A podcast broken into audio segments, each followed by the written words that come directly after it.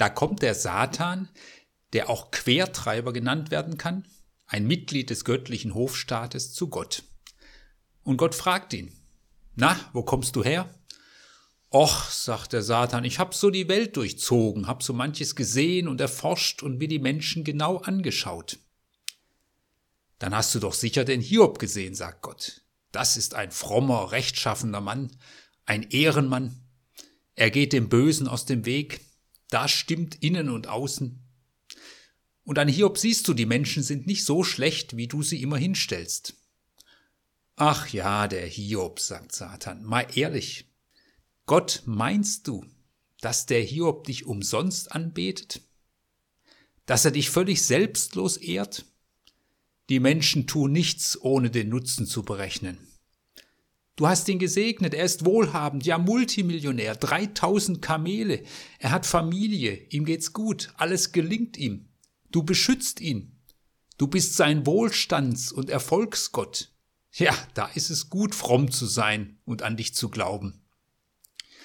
Ja, ich habe sogar einige Prediger in der Welt entdeckt, die verdienen mit deinem Namen Millionen, die sie ihren Schäfchen aus, dem, aus der Tasche ziehen. Ja, da bin ich auch gerne fromm. Aber ich sag dir eins, nimm es ihm weg. Dreh ihm mal den Geldhahn und Segenshahn zu. Dann wird er nichts mehr mit dir zu tun haben wollen. So beginnt das Buch Hiob und Goethe hat das so ähnlich für seinen Faust übernommen. Und jetzt schließt Gott mit dem Satan eine Art Wette ab. Du darfst dem Hiob alles wegnehmen. Nur sein Leben taste nicht an. Und dann werden wir ja sehen. Und nun darf der Satan sich so richtig austoben. Hiob erreicht eine Hiobsbotschaft nach der anderen. Die Hirten Hiobs werden überfallen und erschlagen, das Vieh weggeführt. Andere Hirten und anderes Vieh werden von einem Feuer verbrannt. Ein Sturm zerstört das Haus und begräbt seine Töchter und Söhne unter sich. Doch Hiob sagt, Gott der Herr hat es gegeben, und wieder genommen. Der Name des Herrn sei gelobt. Und Gott sagt zu Satan, siehst du, er hält fest an mir. Doch der Satan sagt, ja, der lebt ja auch noch, der ist ja noch gesund. Und dann darf der Satan Hiob auch die Gesundheit nehmen. Sein ganzer Körper wird bedeckt von Geschwüren und Hiob sitzt auf einem Aschehaufen, hat sich mit Asche bedeckt, das ist wohltuend für die Haut und schabt sich mit einer Scherbe. Hiob völlig isoliert und abgeschnitten vom Leben. Seine Frau kommt, sieht ihn da sitzen und sagt, Hältst du immer noch fest an deiner Frömmigkeit? Fluche Gott und stirb.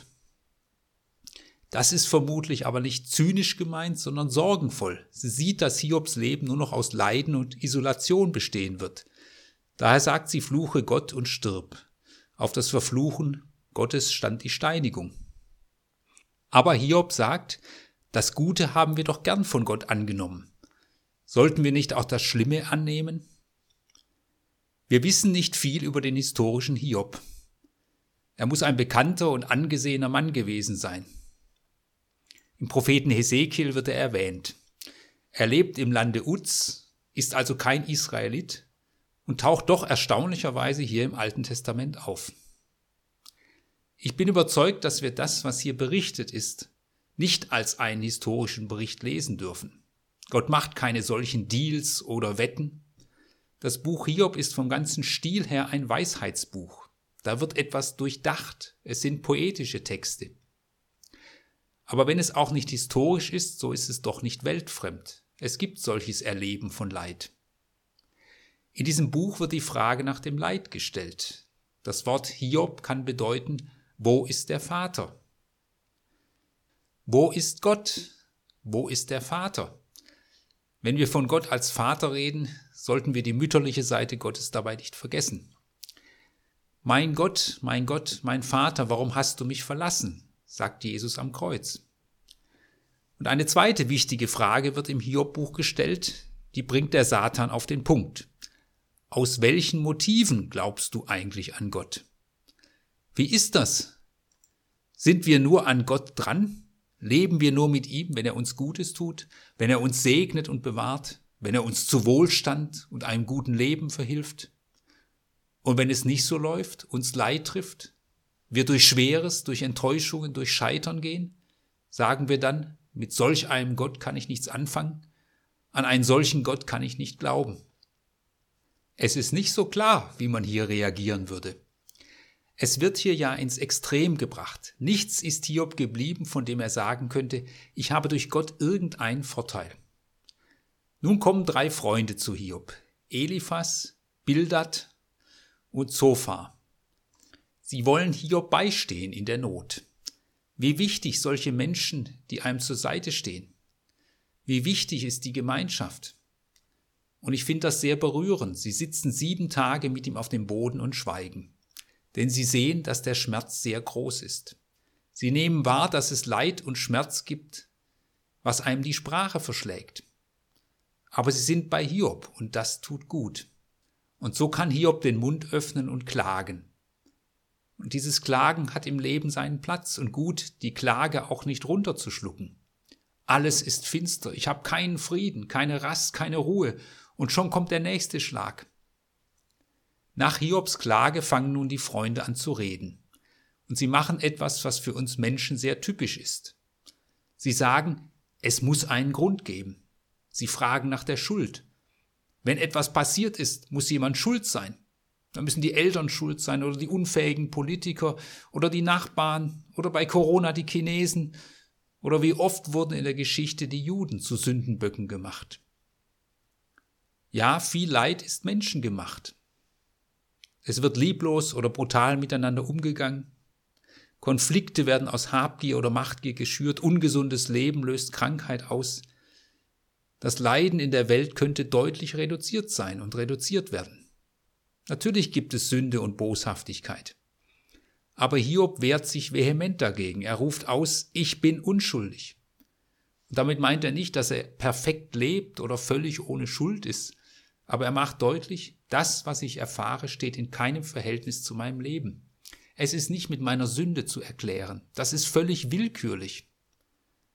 Und in der Tat, es gibt viel Leid, das nicht mit menschlicher Schuld, Boshaftigkeit oder einem menschlichen Fehlverhalten zu erklären ist.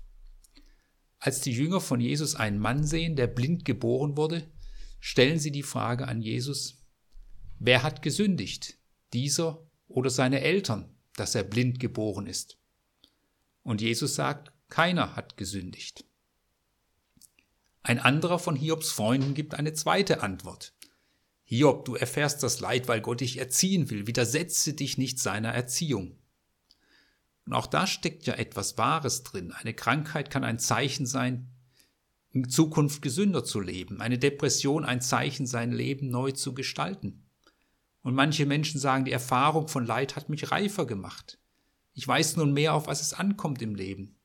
Ich kann nun andere besser verstehen. Und es, sicher, es ist sicherlich auch eine wichtige Frage. Was will uns Gott in Krisenzeiten aufs Herz legen? Woran machen wir uns fest? Wie reden und wie handeln wir? Und es ist sicherlich nicht das höchste Ziel im Leben, allen Problemen des Lebens aus dem Weg zu gehen. Aber es gibt auch Leid, das einfach nur in Verzweiflung führt. Und so wehrt sich Hiob auch hier. Es ist mir nicht begreiflich, was hier geschieht. Es übersteigt meinen Horizont. Hiob hält an Gott fest was nun überhaupt nicht selbstverständlich ist. Er hält an Gott fest, dennoch bleibe ich bei dir.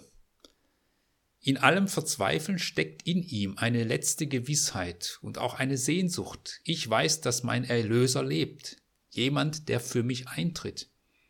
Ich weiß, dass auch hier Gott noch für mich da ist, auf meiner Seite steht. Er tritt für mich ein und ich werde ihn schauen. Und dann redet Gott. Und Gott steht für Hiob ein. Gott gibt Hiob Recht.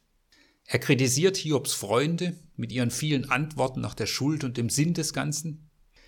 Gott weist Hiob auch darauf hin, dass es manches gibt, was sein menschliches Verstehen übersteigt. Gott beantwortet hier nicht die Frage, warum dies geschieht. Es gibt keine Erklärung. Aber er stellt sich Hiob zur Seite.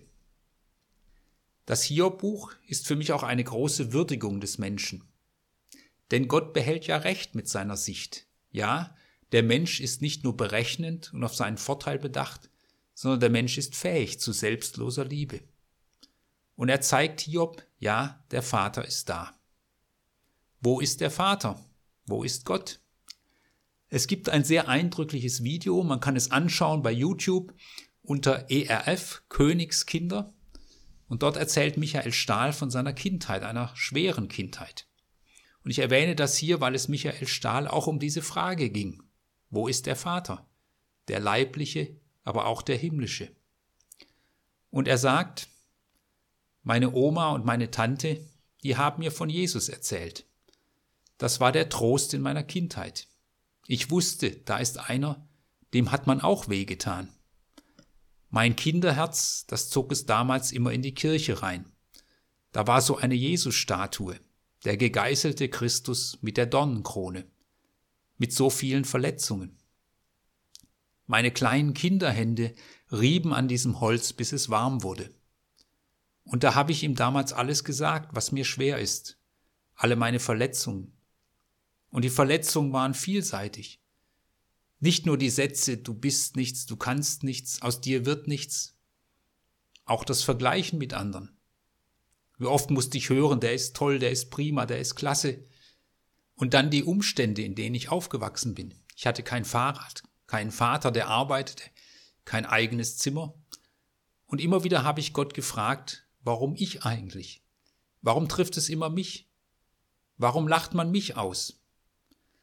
Am achten oder neunten Geburtstag wagte ich meinen Vater zu fragen, bevor er in die Kneipe ging, Papa, was bekomme ich zum Geburtstag?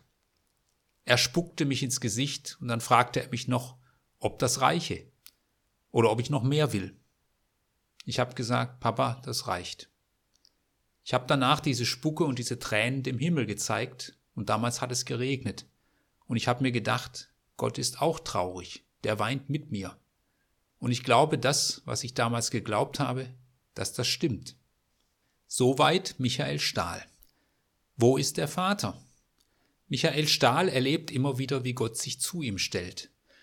Und Stahls Geschichte ist dann auch die Geschichte einer wunderbaren Versöhnung mit dem eigenen Vater.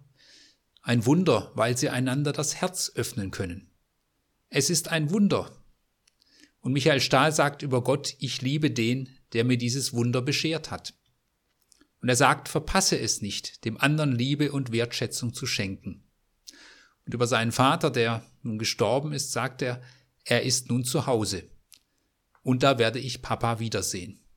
Wo ich bin, da ist mein Vater auch, sagt Jesus. Wir finden Gott in Jesus Christus, in seiner Art, in seiner Barmherzigkeit, in seiner Solidarität mit den Menschen, in seinem Leiden, in seiner Versöhnung, seinem Trost, seiner Auferstehung, seinen Herausforderungen, seinem Ruf nach Gerechtigkeit.